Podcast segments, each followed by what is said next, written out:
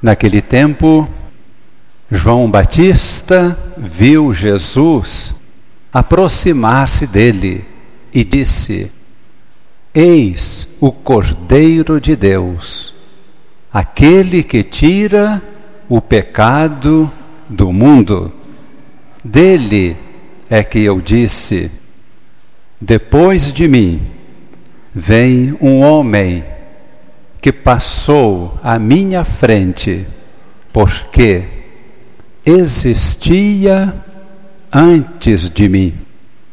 Também eu não o conhecia, mas se eu vim batizar com água, foi para que ele fosse manifestado a Israel. E João Batista deu o seu testemunho, dizendo: Eu vi o Espírito Santo descer como uma pomba do céu e permanecer sobre ele. Também eu não o conhecia, mas aquele que me enviou a batizar com água me disse: Aquele sobre quem vires o Espírito descer e permanecer, este é quem batiza com o Espírito Santo. Eu vi e dou testemunho. Este é o Filho de Deus. É sempre muito importante percebermos a beleza do mistério que celebramos. Estamos vivendo agora, na liturgia da igreja, o tempo comum. Esse tempo tem a sua importância e a sua beleza. Durante o ano todo, no decorrer de 365 ou 66 dias, a igreja contempla toda a vida de Cristo.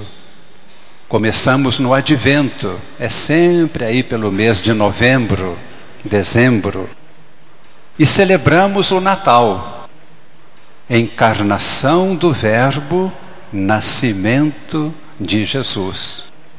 E agora entramos num período que chamamos o tempo comum. Durante este tempo, vamos contemplar toda a missão de Jesus, sua vida pública, as pregações, os milagres, o relacionamento com o povo, por onde andou, o que realizou. Por isso, domingo passado, tivemos a comemoração do batismo de Jesus. Foi naquele dia que se manifestou o Espírito, que na realidade estava em Jesus, que é Deus, mas se manifestou externamente, para que todos vissem e compreendessem que Ele é o escolhido de Deus para agir na força do Espírito Santo. Hoje, a liturgia nos apresenta a missão de Jesus, a sua vocação.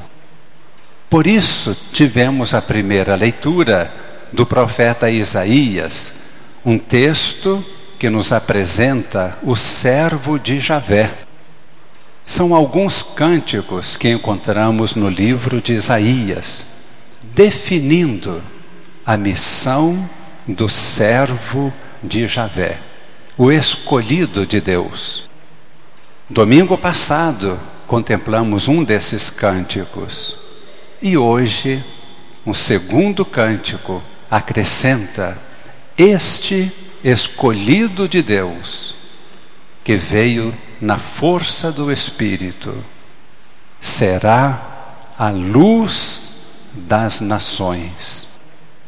E quando nós compreendemos a missão de Jesus, isto se torna importante porque aí compreendemos a nossa própria missão e vocação. A missão de Jesus é a nossa missão. A vocação de Jesus é a nossa vocação. Ele veio no poder do Espírito. Nós recebemos o Espírito Santo. Quando se manifestou o Espírito de Deus sobre Jesus, os céus se abriram, ouviu-se uma voz: Tu és o meu filho amado, eu hoje te gerei. Também nós. E aqui eu gostaria tanto que todos nós compreendêssemos e acolhêssemos pela fé esta verdade. Cada um de nós deve, no silêncio do coração, perceber esta mesma palavra dirigida à sua pessoa. Tu és meu filho, minha filha. Eu hoje te gerei. Cada instante, Deus fala isso conosco. Cada momento de nossa vida. Meu filho, minha filha, eu estou gerando você, formando a sua vida. Nós nascemos de Deus. Por isso somos filhos e filhas verdadeiros. Quero fazer, neste momento, com a imposição das mãos, uma oração para todos aqui reunidos. Podem fechar os olhos. Quem prefere pode inclinar a cabeça. E pedimos a Jesus, que está aqui neste momento, ele que estende as mãos sobre nós.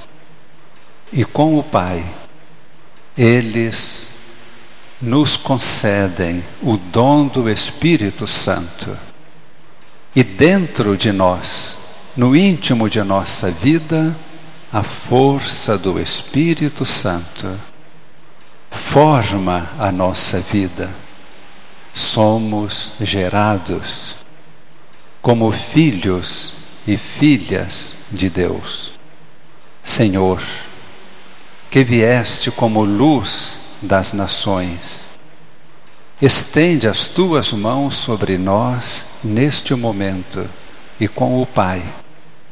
Nós te pedimos, dá-nos o Espírito Santo, unge-nos com o teu Espírito, batiza-nos com o teu Espírito, para que possamos realizar plenamente a missão que recebemos de Deus, nosso Pai.